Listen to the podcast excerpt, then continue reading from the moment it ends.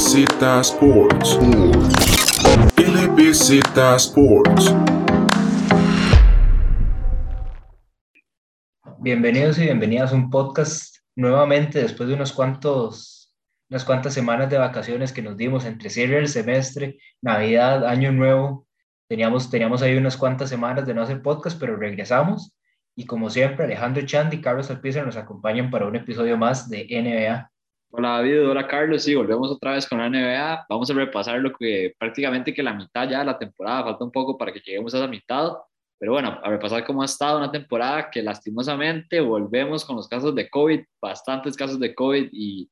y hasta, hasta el Fantasy ha abogado jugarlo porque todos los jugadores están out prácticamente. Pero bueno, empezamos voy, a voy, voy, a, voy a interrumpir un poco Alejandro para dar una actualización de Fantasy. 800 y algo a 697 en estos momentos, Team Loaiza ganándole al Team Chandy. Seguro si, no, si repasamos, seguro no metía a cinco jugadores y además de eso salieron como cuatro con COVID. No, pues primero que todo, un feliz año para, para ustedes dos, David, Alejandro, y también para todos los, todos los que nos están escuchando. Y sí, tuvimos un, una temporada después de dos meses de, de buen avance, donde casi no salían eh, prácticamente nada de casos de COVID, tal vez uno por equipo, si era mucho el caso a tener medio equipo fuera o hasta cancelación de partido por falta de jugadores más allá de que contrataran a tres, cuatro jugadores con, con contrato de 10 días. Y eso, hace, hace poco leía eh,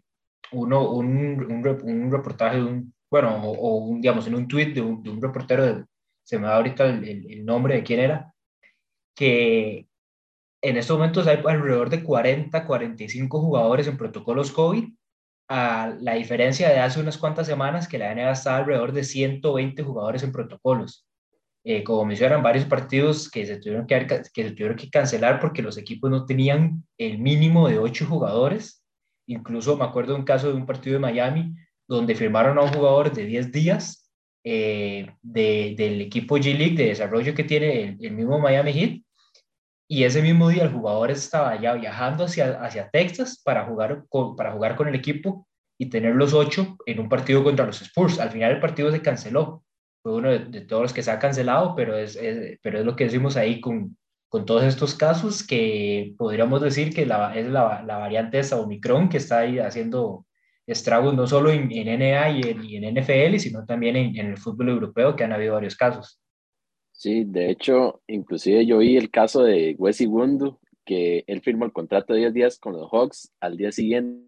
jugó y al próximo día lo colocaron en, los protocolos fit. Entonces,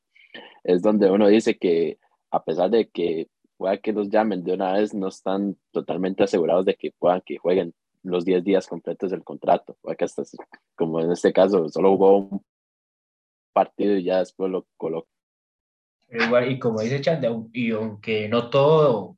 digamos, en parte ha, ha bajado un poco, no solo el, el nivel o tal vez el atractivo de los partidos, pero tampoco todo es malo. Lance Stevenson eh, logró conseguir un contrato para el resto de la temporada después de lo que, lo que ha jugado con los, con los Pacers esto, en, estos, en, este, en, estos 10, en, estos 10 días que ha estado con ellos. Eh, ayer con tres asistencias en, el, en, la, en, en, la victoria del equipo, la mayoría de Domantas Sabonis, que terminó el partido con 42 puntos. Hace poco, el, el, día, que de eso vamos a hablar también, el día que volvió Kerry Irving, en el primer cuarto logró 20 puntos, la primera vez en su carrera que anotaba 20 puntos en un, en un solo cuarto, y el, y el primer pacer en hacerlo en los últimos casi que 25 años. Al final terminó el partido como con 30, 33 puntos, y, por, por, y al principio del partido se robó el show cuando la, los focos estaban por encima de, Kyrie, encima de Kyrie y, y los Nets. Sí, un Kyrie que bueno, ha sido un tema de conversación durante toda la temporada, vuelve, hace el debut, y parece como si nunca se fue. Lastimosamente para el equipo de Brooklyn no puede jugar todos los partidos. Pensándolo un poco, ahí decía apenas el partido de, de ayer, de, digo, de antier, de, de, los Bucks contra los Nets, que los Bucks estaban pegando una paliza a los Nets. Y no puede jugar, si, si, si digamos el equipo de los Nets queda bien sembrado arriba del top, top 4, top 5, jugaría más partidos en casa. No sé si le sirve más jugar más bien quedar abajo y que juegue un partido extra de visita ahí por esa parte para que pueda jugar Kyrie. Entonces está complicado la situación de Kyrie, que claramente es una de esa, esa cabeza, de, de esas tres, tres cabezas que tiene el equipo de los Nets, que es muy importante, pero bueno, sabemos que en actitud es una persona muy complicada y claramente que le está afectando, afectando al equipo y hay que ver qué hacen en postemporada porque no sé si es rentable que juegue nada más la mitad de los partidos. En estos momentos, al momento de esta postemporada, algo, algo tendrán que idear tanto el equipo de los Nets, a la oficina, las oficinas, digamos, de los Nets y, Steve Nash y el equipo en sí, porque como bien dice Alejandro, eh, Kyrie no puede jugar en Nueva York y no puede jugar en Toronto. Entonces, eh, la, cuando los Nets estén en casa, en una serie contra los Knicks, que es algo bastante posible, o en una serie contra Toronto, no podría estar en ninguno de los partidos porque en esos momentos los jugadores que no están vacunados no tienen, no tienen eh, entrada a Canadá. Entonces, contra los Raptors, es, eh, que en esos momentos están ahí en los puestos de Playing Tournament, eh, Kyrie no podría estar. Entonces, son esos tres que igual, digamos, los Nets, para vencer a los Raptors, para vencer a los, para vencer a los Raptors o para vencer a los, a los Knicks, no veo digamos, mucho problema en que Kyrie no esté, pero es, son, son las fases posteriores contra unos Bucks, unos, uno, el mismo Miami Heat que puedes llegar ahí, los mismos eh, Chicago Bulls que le están poniendo mucho esta temporada, eh, e incluso las finales, ya cual, cual, el equipo que salga por parte del oeste es donde hay uno, ya uno pensaría si Kyrie o, el, mismo, los compañeros de equipo también logran convencerlo para que les ayude, porque sin, sin Kyrie hemos visto un poco la, las falencias de este equipo, más al principio de la temporada, que James Harden tal vez no, tenía, no estuvo en su, en su mejor juego al puro principio de la temporada y donde los Nets estuvieron un poco en problemas. En caso hipotético, digamos, que llegaran a finales contra el equipo de los Golden State Warriors, Kyrie no podría jugar ningún partido. Entonces es complicado la situación de los Nets, que hay que ver cómo lo resuelven. En San Francisco, en San Francisco sí puede jugar. Los que no pueden jugar en San Francisco eran los, los jugadores digamos, de los Warriors. Por eso Wiggins tuvo que, sí, sí se puso la vacuna. En San Francisco, en buena teoría, eh, digamos, como Kyrie es un visitante y, no trabaja, eh, por decirlo así, fijo en, en, el área, sí podría jugar. Pero es lo mismo, digamos, tenés, lo, lo vas a tener solo en los tres o cuatro partidos que jugues, eh, que jueguen en el Chase Center y no, y no lo tendrías cuando juegas en casa pues hay que recordar que Kyrie Irving no, no jugaba un partido desde el 13 de junio del año pasado, que eso fue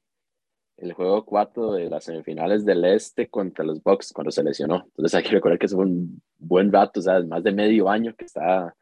fuera, primeramente por esa, por ese final de lesión y aparte por, por el estatus de vacunación de, de, del estado de Nueva York que también lo dieron de baja en a medio tiempo, como se podría decir, para que jugara solamente los partidos de visita. Entonces, hay que caer, no lo vi tan mal, tampoco lo vi como en sus mejores momentos, pero pues, sí tuvo considerable, pues bien, 22 puntos, 3 rebotes, 4 asistencias 3 Ross no fue para nada mal y la victoria para los Nets. Y hablando de debuts, en estos momentos también tenemos a Clay Thompson con su primer partido desde hace dos años y medios. Creo que el, número andaba por 941 días por ahí que Clay no, que, que Clay no tocaba cancha, recordando primero la, la primera de las lesiones que fue un, un torn ACL eh, el, el juego 6, el juego 6 de las finales, contra lo, que fue contra los Toronto Raptors, Clay se, ahí le, le, pasa el torneo eh, después de una falta. Y justo la temporada, la, la temporada pasada, despuésito de la, de la burbuja, eh, la, la, que empezó en diciembre, justo antes de que esa temporada empezara, eh, fue un torn Aquiles, la misma lesión de Durant hace, que le pasó igual durante esas finales contra los Raptors. Entonces, un torn ACL, un torn Aquiles para, que, que ha tenido Clay Thompson que recuperarse en esos momentos haciendo su debut con, con los Warriors y de momento ya lleva siete puntos eh, en, en siete minutos que ha jugado.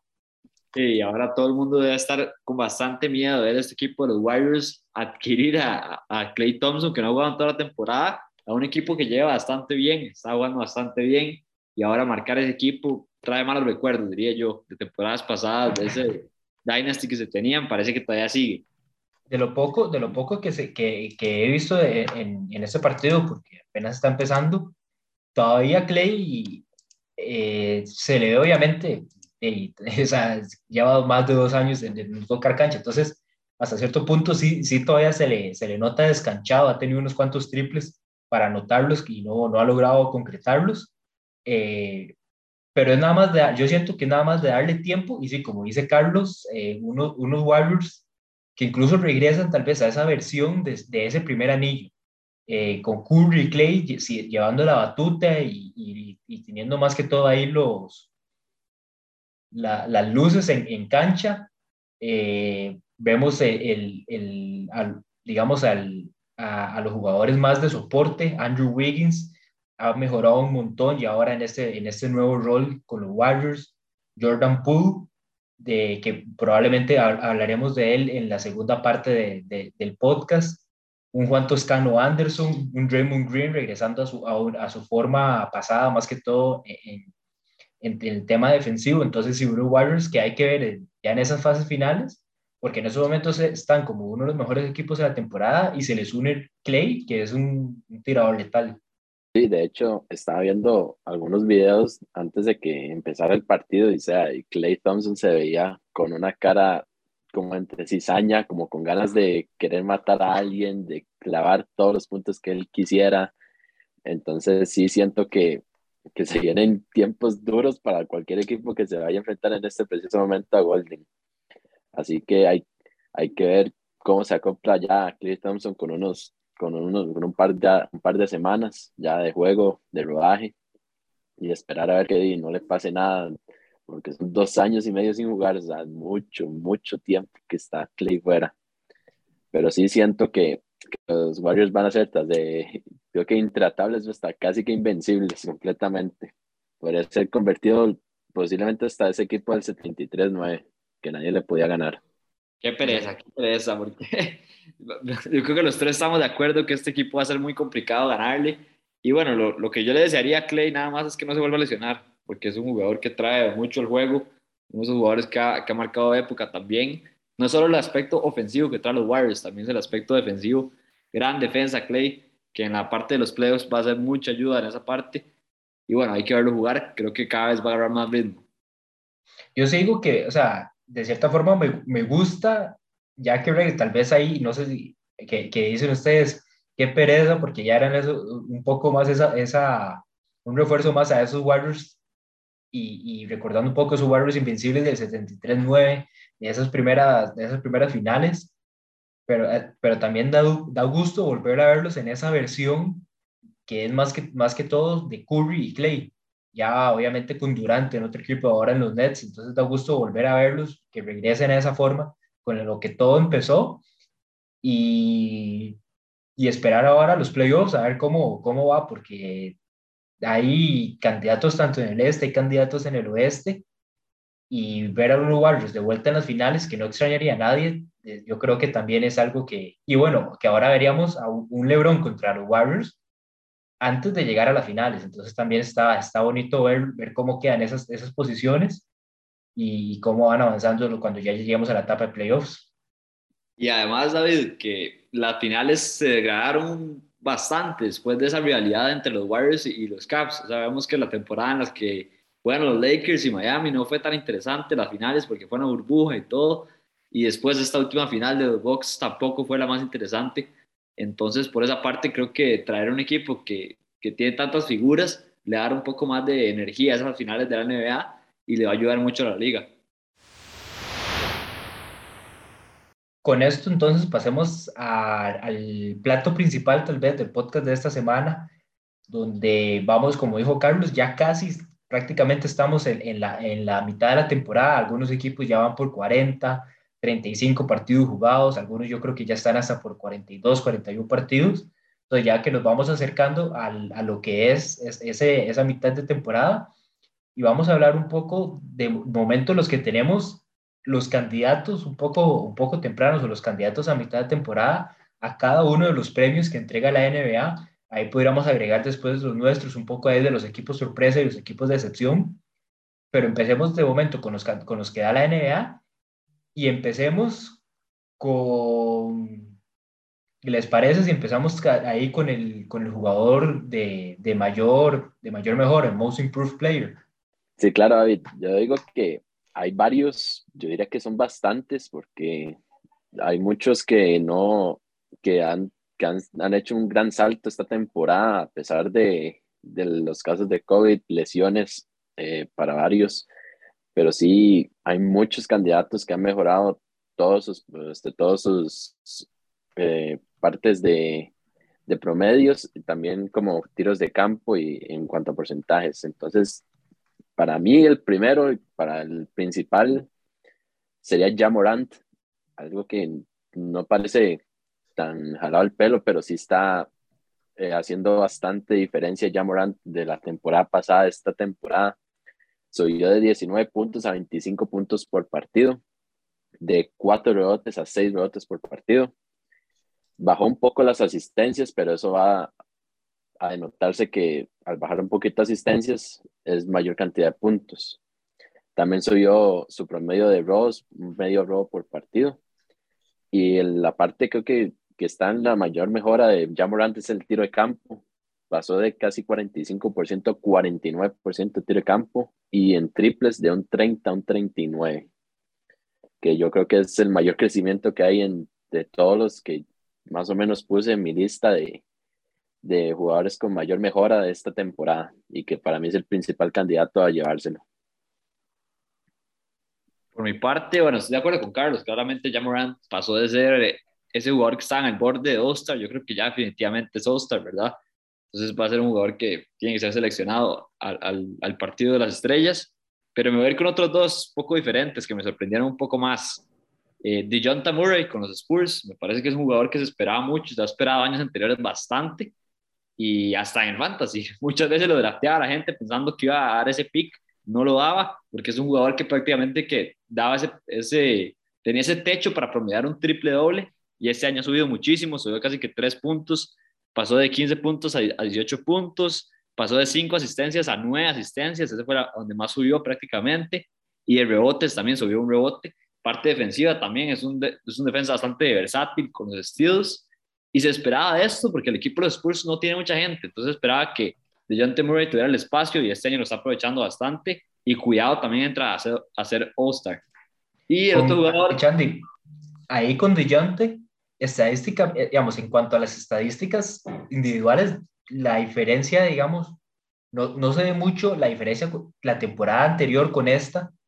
pero yo lo que, pero lo que, se, lo que sí, y es la razón por la que yo también lo tenía entre, entre esas, opciones para el Most Improved, es el hecho que el salto que he dado es más que todo en decir, digamos, en, en por, decir, por decirlo de alguna forma, en echarse al hombro a este equipo los Spurs. Eh, los Spurs, obviamente, ya no, está ya no son los Spurs del 2014, donde tenían a Tim Duncan, tenían a Kawhi, tenían a Tony Parker, Manu Ginobili. Ya desde, desde que eh, terminó esa etapa, los Spurs han venido en, esta reconstrucción y por un tiempo tuvieron a DeMar DeRozan, que parecía ser el jugador estrella, parecía ser la opción número uno, y ahora sin DeMar están regresando un poco a los jugadores más jóvenes, un Lonnie Walker, de John T. Murray, y tratar de, y de John T. ha sido el que ha dado tal vez ese paso de en ciertos momentos del partido, decir, denme la bola, que yo me encargo de sacar esto. Los Spurs en estos momentos no los vemos todavía muy adentro, los vemos onceados ahí en el puro borde del Play Tournament con 15 victorias, pero siento que ya es como un buen paso eh, que De Jong empiece tal vez a tomar esa responsabilidad. Sí, completamente de acuerdo. Yo creo que nos tomó a todos por sorpresa, porque esperábamos de eso todos los años, pero ya es el quinto año de Jonathan en la, en la liga y cada vez que se espera y uno lo va decepcionando poco a poco y ya este año da ese brinco, como dice David, y por dicha para, para los Spurs es bastante positivo. Y mi otro jugador sería Darius Garland. Me parece que Garland en, en los Caps, desde que llegó, sabíamos que estaba Sexton y Garland, pero siempre, desde que llegó, ya, es tercer año en la liga, se veía como que él era más un playmaker que, que Sexton. Sexton es más anotador y yo creo que esto le ayuda muchísimo al equipo de los Caps tener un jugador como Garland. Vemos que el año pasado tenía buenos números también, pero no pudo ser consistente. Tuvo muchas lesiones y muchos altibajos y este año se ve mucho más consistente, casi que 20 puntos por partido, 7 asistencias, 3 rebotes, está aportando más en la parte de vestidos también, uno y medio casi. Entonces es un jugador que también me sorprendió y positivo para los Caps, que por lo menos están encontrando, por lo menos está encontrando ese base que les cree juego. Me gustan las dos opciones de Chandy, la de Carlos, porque a nivel personal yo siempre he sido, digamos, de, de buscar, digamos, jugadores como De Jonte, como Garland, que no, no tienen mucho el nombre o no están tal vez tan al, no tienen tal vez la misma atención que reciben jugadores más como Jamorant, que, que tiene como, que es un poco más mediático. Eh, buscar tal vez esos jugadores que dan un paso de casi eh, irreconocibles o, o tal vez de pocos minutos o poco, o, poco volumen y, dan como, es, como esa, ese, ese paso. Y en el caso de Jamorant es prácticamente un jugador ya conocido, de un jugador ya con nombre, a prácticamente entrar a All-Star y entrar a, a incluso por decirlo de alguna forma, conversaciones MVP, o por lo menos en el caso, digamos, de estos Grizzlies. Yo de momento me voy, voy a dar también dos opciones como, como Echandy. La primera, Miles Bridges, que también siento esta temporada está dando un paso en, en este equipo de los Hornets. Pasa de 12.7 a 19.6 puntos, eh, tomando un poco más de responsabilidad en la parte ofensiva de este equipo, en conjunto con, con la Melo Ball principalmente apoyándolo y lo que vendría a ser también como un show eh, de, ambos, porque cuando Lamelo juega bien y Bridges juega bien, eh, es un show para, para todos verlo jugar. Y el otro, eh, Jordan Poole, por parte de, estos, de estos Warriors, que vale mencionar que Jordan Poole, principalmente por, por lo que hizo el puro principio de la temporada, mientras ahora que, que Clay regresa, tal vez baje un poco, el volumen tanto en minutos y el volumen anotador, pero lo vemos con varios partidos de 30 puntos, algo que para Jordan Poole eh, pocas veces lo, lo, veíamos las, temporadas pasadas, lo vemos con, un rol mayor en la parte ofensiva y eso es lo que, lo que hace que, que lo podamos mencionar en esta categoría, que da como también ese paso para apoyar un poco más a Curry eh, como anotador en este equipo de los Warriors bueno, en el caso que dijo David de Jordan Poole, yo estaba también coincidiendo más o menos con él de, de estos promedios. Primeramente es por el hecho de que tenía que ser casi que el suplente en este momento, en ese entonces, de Clay Thompson, antes de que volviera. Esos promedios alzaron mucho, o sea, pasó de 12 puntos a 17 y medio, eh, doblegó la cantidad de rebotes de la temporada pasada, al igual que asistencias y rows mejoró un poquito más el tiro de campo y bajó un poco más el tiro de tres, pero es por la cantidad de tiros que está tomando, que eso sí fue lo que estaba sorprendiendo más y obviamente tenía que hacerlo hasta que ya, pues como el día de, hoy, domingo, eh, ya volvió Clay Thompson a la alineación titular, que ahora va a ser el sexto hombre, posiblemente ya completo, full completo de los Warriors. Sí, hay que ver cómo se acopla este equipo. Tal vez Pooh va a tener un poco más ahí de six-man, ahí más, más, minutos por esa parte, por la parte de la banca, pero... En estos momentos, si no vuelve a ser titular en ningún partido, podría, ser, podría estar en, tal vez entre esos six menos de year, porque ya, lo, ya tendría como, como menos partidos como titular. Y yo creo que el, el, el primer paso para clasificar en, en six manos de year es tener menos de, eh, menos de la mitad de los partidos de la temporada o, eh, como titular. Entonces, por ahí, de momento, de momento tiene 29 partidos como titular y si no, si no tuviera que titular en algún, ningún otro partido, pues lo podríamos estar viendo otra vez.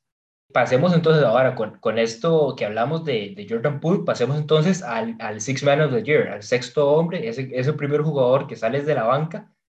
y que prácticamente hace, tiene producción de titular, pero pero por decisiones técnicas eh, tiene que salir de la banca. Los otros dos candidatos que no tienen tantos reflejos, tal vez uno sí tuvo sus reflejos de haber sido participante de sexto hombre de la temporada, es Montez Harrell con los Washington Wizards, que ha tenido una temporada pues bastante buena, que lo ha hecho eh, pues cumpliendo su labor como tiene que ser desde la banca. Y el otro es Kelly Oubre Jr., con los Charlotte Hornets, que lo ha hecho bastante bien. De hecho, no sé si fue el último partido que jugó, que hizo ocho triples en el último cuarto, que eso ni, yo creo que ni él se lo va a creer jamás en la vida, ni cuando se lo va a, contar a sus hijos puramente, porque él nunca ha sido buen tirador de tres, pero este, se volvió totalmente loco. Eh, entre sus promedios de Kelly Oubre Jr. esta temporada, saliendo desde la banca principalmente, eran 16 puntos y medio, casi cuatro rebotes, poquito más de una asistencia, con casi 46% de tiro de campo y un 37% de tiro de tres puntos. En el caso de Kelly Oubre es, es interesante porque al finales de noviembre, ahí cuando la temporada tenía un mes de haber empezado, estaba para sexto hombre de décimo con 6.500 más 6.500 como en, en, en, las apuestas de, en, las, en, lo que son las apuestas. Y en estos momentos, al, bueno, lo, lo, lo, más temprano que me da es 23 de, de, diciembre, pero en cuestión de un mes pasó a 1300 y en estos momentos estoy seguro que tiene que andar por 600 o 800. Kelly Oubre, como dice Carlos, ha sido algo de, yo creo que estos últimos partidos, ese, ese partido de, que menciona de casi 30 puntos y, y es más de lo que, es, lo que tenemos ahorita en, en enero,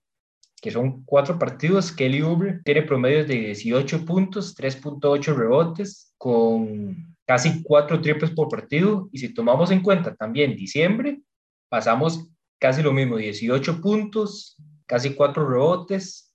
y 3.5 triples por partido. Entonces, sí, Kelly Oubre, y yo siento que hasta de cierto punto sorpresa haberlo visto, porque no, yo creo que no, no, muy poco lo teníamos tal vez en el radar de estos Hornets ahí teniendo un rol importante.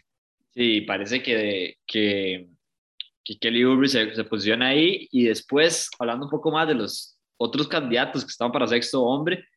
yo creo que hay que volver a, a, la, a las vías confiables, a las que han sido las de los últimos años. Volvemos a Montrezl Harrell, a Dennis Schroeder, creo que son dos jugadores que en esos nuevos equipos han hecho ese papel importante. Montrez en el equipo de, de, Washington ha hecho bien, en realidad, un equipo de Washington que le sirvió bastante adquirir todos esos jugadores de los Lakers. Y por parte de Dennis Schroeder también lo ha hecho bastante bien en un equipo de Boston que, que bueno, le hace falta piezas a Boston para competir del lado del oeste, pero, pero ahí está Dennis aportando. Y bueno, eh, Dennis eh, dropeó el bag, pero bueno, ahí está, ahí está, ahí está haciendo un esfuerzo para volverlo a conseguir. Ari Mills, uno, yo siento, uno que yo creo que se esperaba mucho antes de que empezara la temporada. Obviamente, pues no teníamos, eh, teníamos que iba, Patty Mills iba a ser el reemplazo de Kyrie, entonces era uno de los fichajes en cuanto a jugadores de banca que sorprendía. Ha tenido, digamos, ha tenido sus partidos, pero no ha sido tal vez tan constante como, como algunos de estos jugadores que estamos mencionando. Jalen Bronson ha tenido partidos enormes para, para el equipo de Dallas y obviamente el jugador de la casa no puede faltar Tyler Hero,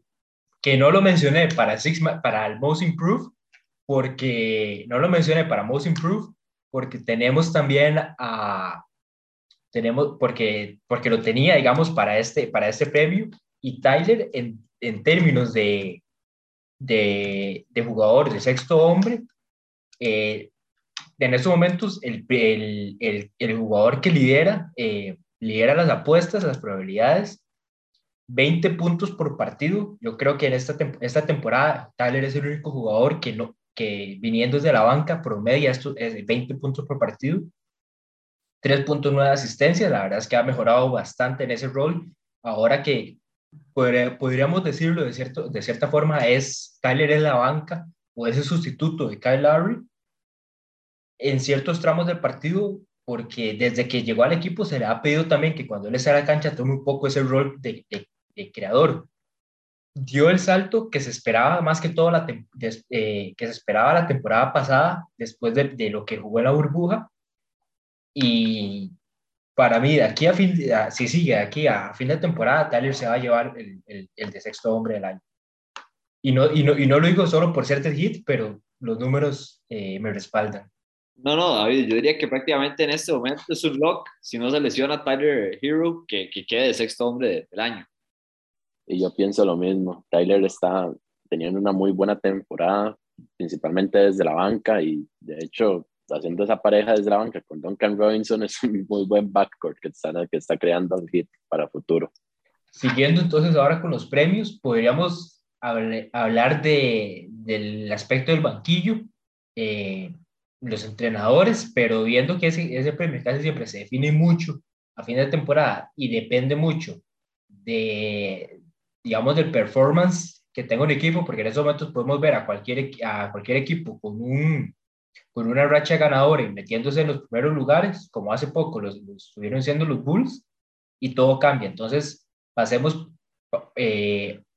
todavía no, no vamos a hablar de, de este premio del, del entrenador del año, y pasemos más bien al jugador defensivo del año. Por mi parte, yo me voy por, por mi parte, yo me voy con un jugador como Miles Turner. Creo que Turner el año pasado se quedó corto ahí a penitas con Rudy Gobert, se dio bastante duro, pero de un, un, Turner que subió y está como líder de, de, bloqueos, casi que tres bloqueos por partido, increíble lo que está haciendo. Y además de eso ha mejorado muchísimo, realidad, en el equipo de, de Indiana. Lo vemos tirando de tres, haciendo más puntos, teniendo un rol más importante. Y bueno, se dice que alguno de los dos va a salir. Si va a salir alguno, ya sea Sabonis o Turner, se va a terminar yendo porque quieren un rol más importante o tal vez un equipo más contendiente. Y Turner me parece que por ahora se está llevando el, el defensivo del año, pero ahí sabemos que ahí viene Rudy Gobert, como siempre, ahí atrás, cortando la brecha. Bueno, otro de los candidatos que estaba también entre los favoritos en este momento por parte del, del NBA Power Rankings, Draymond Green, primeramente, yo digo que principalmente Draymond Green va a estar aquí no tanto por su aspecto defensivo de manera individual, sino también por la parte colectiva. O sea, todo el equipo como tal lo, ha ayudado tanto a él como él a todos los demás para que estuviera eh, nominado para este, para este premio, con casi ocho rebotes por partido, cerca del Roy medio, un poquito más arriba de un block por partido pero hay que tener en consideración el defensive rating de la NBA con el que tiene los Warriors, que es de 101.5 comparado a otros de todos los demás equipos, principalmente Turner, que tiene un 109, que es muy alto comparado al de, al de Draymond, y que eso se nota pues bastante dentro de la cancha, la cantidad eh, de ayudas, robos, tapas, todo lo, que han, todo lo que ha hecho tanto él como los Warriors para estar de, en este preciso momento luchando por ese primer lugar en la conferencia del oeste. Antes de decir mi candidato, porque ya ustedes dos quitar, me quitaron los dos que yo quería hablar, estaba esperando con que alguno se fuera por Rudy Gobert. Eh, Turner es algo ya de todos los años, yo creo. O sea, el, el, rato que hemos estado haciendo nosotros los podcasts, siempre hablamos de Miles Turner para Defensive Player of the Year, siempre está liderando la NBA en bloqueos y aún así no lo logra ganar. Y para mí ya, como dicen, ya, como dicen, ya es algo criminal que un jugador como, Miles, como Turner, porque vamos, el, el trabajo que hace Miles Turner es prácticamente el mismo que hace Rudy Gobert. El, el, los aspectos defensivos de ellos es proteger la pintura y proteger el aro. Y aunque Rudy Gobert hasta cierto punto tiene más respeto en la NBA y a veces en bloqueo lo podemos ver un poco más bajo por eso mismo, porque los jugadores lo piensan dos veces antes de ir al aro. Miles Turner también siento que va a terminar en la misma, en la misma posición y ahorita Miles es algo, diría yo, de, un poco de nombre y un poco de el, el, equipo para el que juega, que tal vez no haya ganado todavía ese premio. Porque como dice Alejandro, liderando la NBA, el año pasado también lideraba la NBA en bloqueos, y ya es algo que en realidad es bastante normal ver a Miles liderando en bloqueos y que todavía no le den tal vez ese reconocimiento. Eh, Draymond Green, en este momento los Warriors son el primer equipo en cuanto al defensive rating y en parte por eso es que tal vez eh, Draymond, digamos, entra en, en, en este, como candidato para este premio, porque sabemos que el, el, el principal organizador, por decirlo de alguna forma, digamos, en, en ofensiva,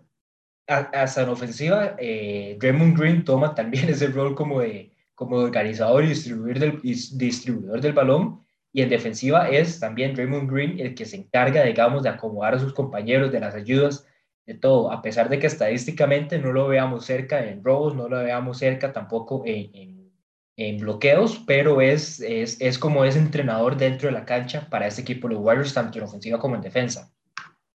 Y el otro jugador que yo quiero hablar, no voy a decir Rudy Gobert, porque Rudy Gobert sabemos lo que es, sabemos lo que hace todos los años y ya ha ganado varias veces el premio. Entonces voy a irme con otro jugador, un poco, un nombre un poco menos conocido, un poco, un nombre que tal vez algunos dirán, y este, dónde, y este por qué lo está metiendo aquí, Mataya Faibu de los 76ers. Normalmente el jugador que se encargaba de defender al, al rival era Ben Simmons. Esta temporada no lo hemos visto en cancha. Y Thibault, desde que llegó a la NBA, se sabía su habilidad defensiva. Incluso en, ese, en esa temporada lo vimos, lo vimos, algo que pocos bueno, algo que nadie antes lo había hecho, con dos bloqueos a Stephen Curry de, en tiros que fueron en tiros de tres puntos. Y entonces aquí es donde pasamos a, a ver eh, en Thibault, digamos, ese de una mejora en ese aspecto defensivo y ahora, que ahora es el principal, el principal jugador que tiene esos Sixers para, para defender al, al, rival, al mejor jugador del equipo rival. Esta temporada eh, los, los contrincantes lanzan hasta casi cerca de un 9% eh, menos o digamos una efectividad menor en un 9% cuando son marcados por Matthew Thibault, que es segundo en la NBA solo por Patrick Beverly. Y también tenemos a Thibault está en el top 10 en cuanto a robos y desvíos en la liga. Entonces vemos tal vez ese paso de Thibault ahora ser el, el, principal jugador o ese, o ese experto en la parte defensiva para ese equipo de los Sixers.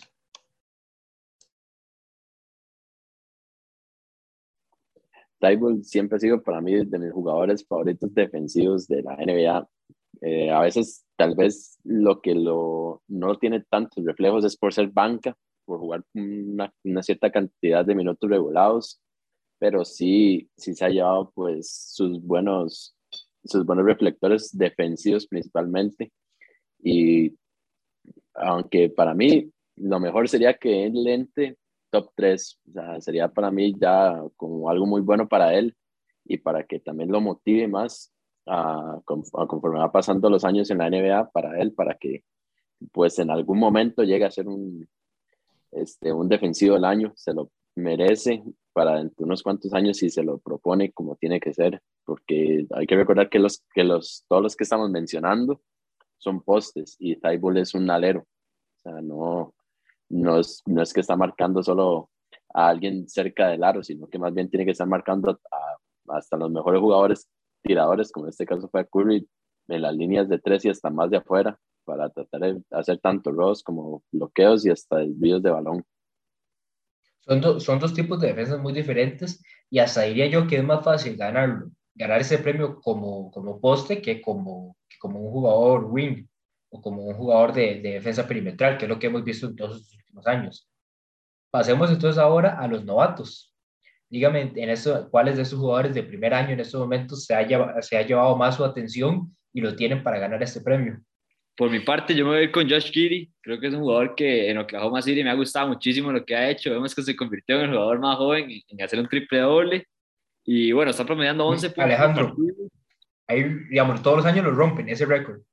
Sí, increíble. Hace poco, hace poco fue Markel Fultz. Después de Markel Fultz, la Melo Ball la temporada pasada. Yo no sé si Ben Simmons también lo logró en, en su momento, en su temporada rookie, pero pareciera que todos los años lo rompen. Y todavía falta que los, que los jugadores puedan pasar de high school directamente a la NBA. Ahorita les estamos dando un año de college. Entonces hay que esperar a que, se, a que quiten ese año de college y bueno, yo creo que ya ahí se rompe para bien y va a estar más, va a ser cada vez yo creo que más complicado porque vamos a ver, vamos a ver el récord en 18 años o menos.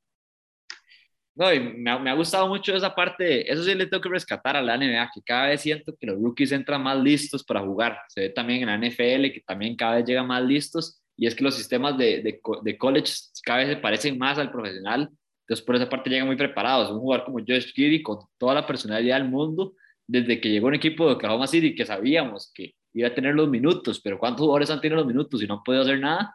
Bueno, se ha puesto la 10 prácticamente, 11 puntos por partido, 7 rebotes, 6 asistencias, también pone su parte de los vestidos, de vez en cuando pone partidos con 4 vestidos, muy positivo, me gusta mucho, es un jugador que, que es como all around, puede crear juego,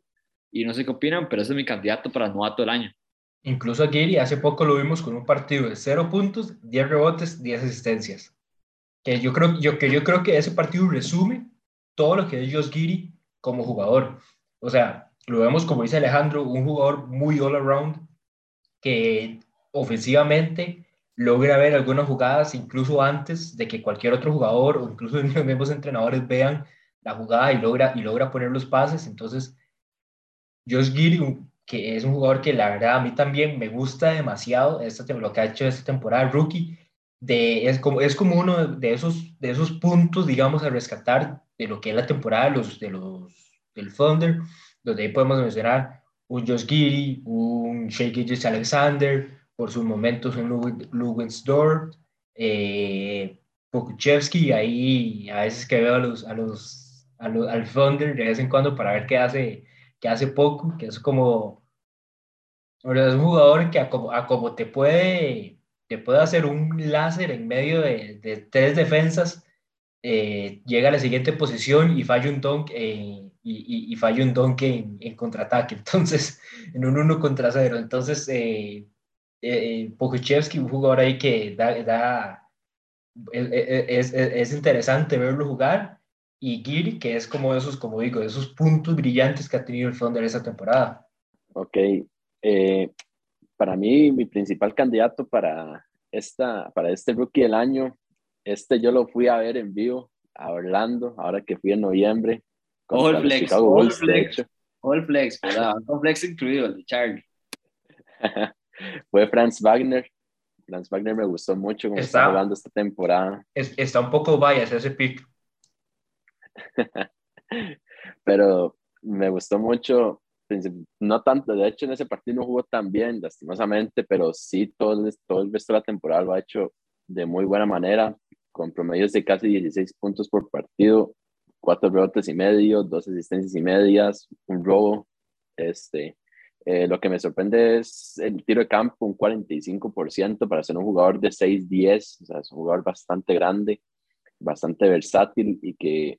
ha puesto muy buenos números. De hecho, su career high, no me acuerdo cuántos puntos fue, si fueron como 36, que los hizo a los Bucks, o sea, no fue a, no fue a los Rockets, no fue a, a Detroit, no, a los Bucks, a los actuales campeones. Entonces, sí, me gustaría que Franz Wagner quedara como rookie del año y mi otro pick para rookie del año, que de hecho yo lo tengo en, en el fantasy, es Scotty Barnes con los Toronto Raptors, que a pesar de que los Raptors no han estado como muy estables y principalmente también por la parte de, COVID y un poco de lesiones, eh, Scotty Barnes ha hecho pues bastante eco en toda la liga, hasta el propio Durant se asustó de que Scotty Barnes jugara con toda esa personalidad del mundo con apenas 19 años, con promedios de casi 15, 15 puntos, 8 rebotes eh, y tirando para un 48% y medio de tiro de campo, que es bastante elevado. Y también hay que considerar, Scotty Barnes es otro jugador grande de 6, 9, 6, 10, versátil, que puede aportar de diferentes maneras para el equipo. Y con Scotty Barnes hay que ver qué hace el equipo de Toronto, ¿verdad? Porque ahora tiene a un Pascal Siakam, un OG Anunoby y ahora Barnes, que se parece un poco, tal vez en la forma de jugar. Entonces hay que ver qué, qué hace el equipo de Toronto y Barnes que claramente está listo para la NBA porque desde que llegó ha hecho impacto directo. Pues yo, y antes de hablar de, mi candidato, Frank Barner, como dice Carlos, era, iba a ser tal vez esa primera opción mía, eh, si ustedes iban tal vez por unos cuantos candidatos un poco más obvios. Eh, Wagner, el el, lo que ha sido de octubre, noviembre, a Wagner lo promedió 13 puntos por partido, 4.4 y 2.5 4.4 eh, rebotes y 2.5 asistencias por partido. Y cuando nos ponemos a ver el resto del, cuando vemos ahora las estadísticas de lo que ha sido eh, diciembre y enero, lo vemos que sube a 18.5 puntos por partido, 5 rebotes y 3 asistencias por partido incluso mejorando de un 42% de tiro de campo a un 47%. Entonces, y de un 35% en tiros de 3 a un 39%. Entonces, Wagner ha agarrado mucho, mucho volumen o ha agarrado tal vez como mucho impulso en esos últimos dos meses, eh, desde diciembre y, estos, y estos, estas semanas de enero. Incluso eh, yo lo agarré en fantasy y ha sido como y ha sido un jugador que, que lo agarré como free agent y yo creo que se va a quedar en mi equipo el resto de la temporada porque ha estado jugando muy bien para ser rookies. Y eso que uno en fantasy pocas veces agarra rookies. En fantasy de NBA, en realidad, agarrar un rookie, por más que sean como jugadores de mayor talento, son pocos los que en realidad aportan eh, como para tenerlos en fantasy. Uno ve más a un uno ve mejor agarrar un Seth Curry que tiene más promedios de puntos, agarrar eh, incluso un Terence Ross en ese equipo de Orlando. Terence Ross incluso a, a, veces pone más puntos. Y bueno, agarrar un rookie es algo que pocas veces eh, vemos. Y mi, mi pick para, para jugador eh, novato, Ivan Mobley, que siento yo es como la opción un poco más obvia, por decirlo de alguna forma, eh, para, para este premio. Los Cavs, eh, teniendo una de las mejores temporadas en, desde que LeBron se ha ido, 22 victorias, 17, 17 derrotas, sextos en el este, y en parte por, por mucho el trabajo en equipo con el que juegan, pero hemos visto jugadores como Colin Sexton, que podría, podríamos hablar de él como All-Star si, no si no se hubiera lesionado. Podríamos hablar de un Ricky Rubio si no se hubiera lesionado, tal vez como sexto hombre del año. Podríamos hablar, ahorita hablamos de Darius Garland para, para, eh, para uno de los, de los que mayor progreso ha, ha tenido en su carrera. Eh, Podríamos hablar de un Jared Allen también para el Most Improved, que ha tenido también una temporada muy buena. Y un Ivan Mobley como candidato a novato del año, con promedios de 15 puntos por partido, casi, casi un poco más de 8 rebotes, 1.8 blocks por partido, un jugador que una, con una efectividad de un 50% de tiro de campo. Y, y siento que un Ivan Mobley que la mayoría de las veces vemos que los postes vienen un poco perdidos defensivamente, les cuesta un poco hacer las lecturas ya al nivel de la NBA.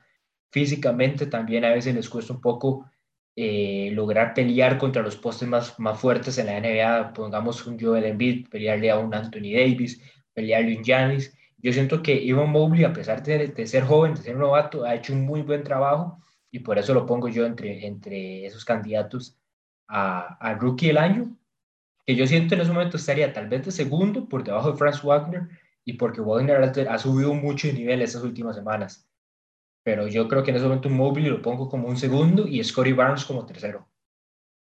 Ha sido una sorpresa también Mobley, que ha llegado directamente y además de eso tenía ya Jared en mi equipo. O sea, yo, yo no pensé que fuera a tener esos, esos esas estadísticas tan positivas porque no sentía que había campo. y es que el, el, caso, el caso de los Cavs era eso, no, no, sabíamos dónde iban a venir los minutos y cómo iban a manejar esas rotaciones, porque, ah, como dice Chandy, está Jared Allen, está Ivan Mobley, está Lauren Markkinen, está Kevin Love. Está jugando Hay, muy había muchos jugadores.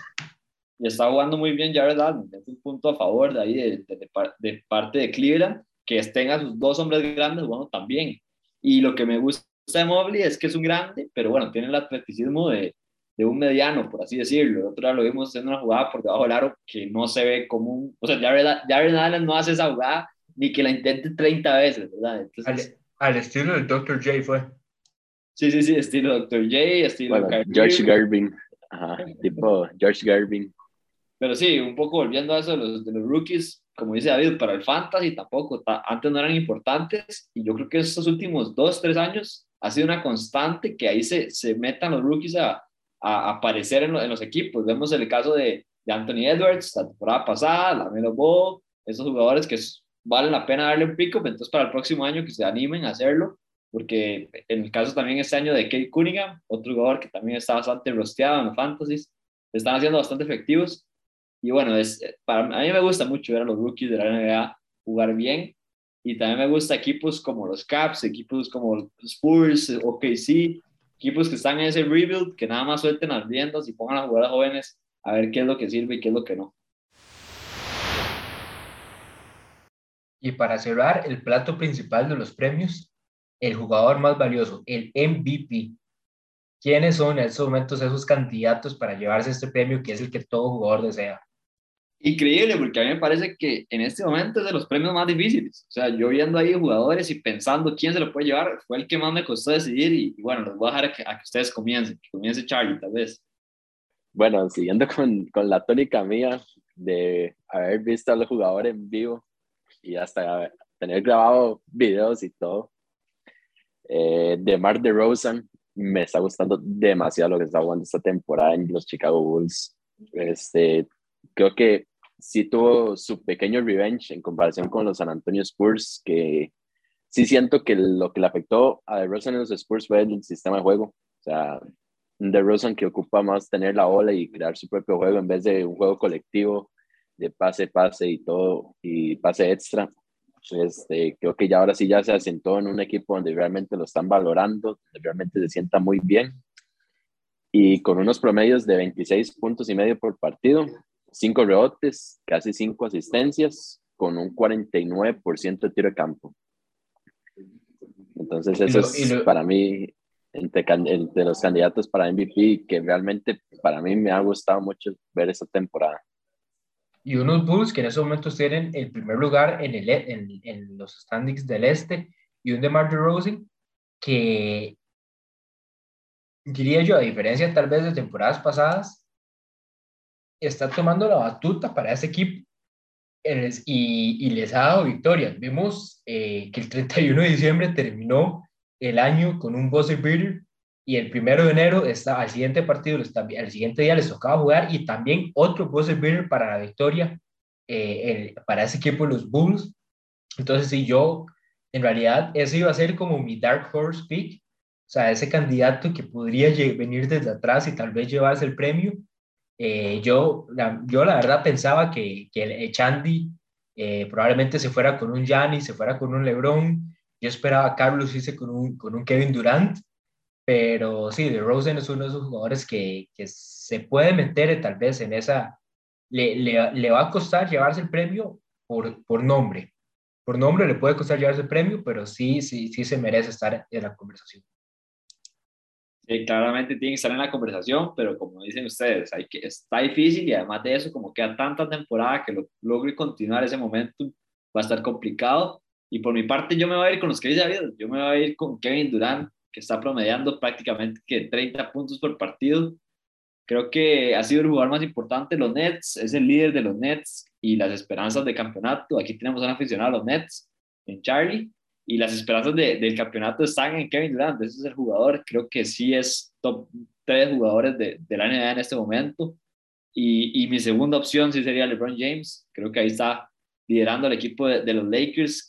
con la edad que tiene, sí creo que hay que darle reconocimiento, pero de una situación complicada con los Lakers, que ya después en, en podcast más adelante hablaremos, pero esos son mis dos candidatos en el momento y claramente de acuerdo con DeRozan que ustedes dieron. Y ya para cerrarlos, un Joel Embiid, unos Sixers que en estos momentos, pues Joel Embiid es la única opción que tienen ofensivamente. Joel ha tenido sus partidos, ha estado jugando muy bien.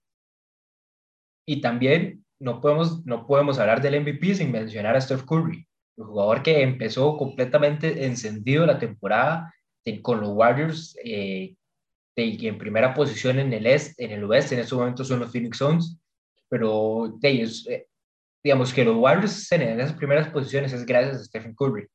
Los Warriors, a pesar de que son un muy buen equipo all around, eh, de, pues Curry es la estrella, Curry es el, el asesino eh, para, para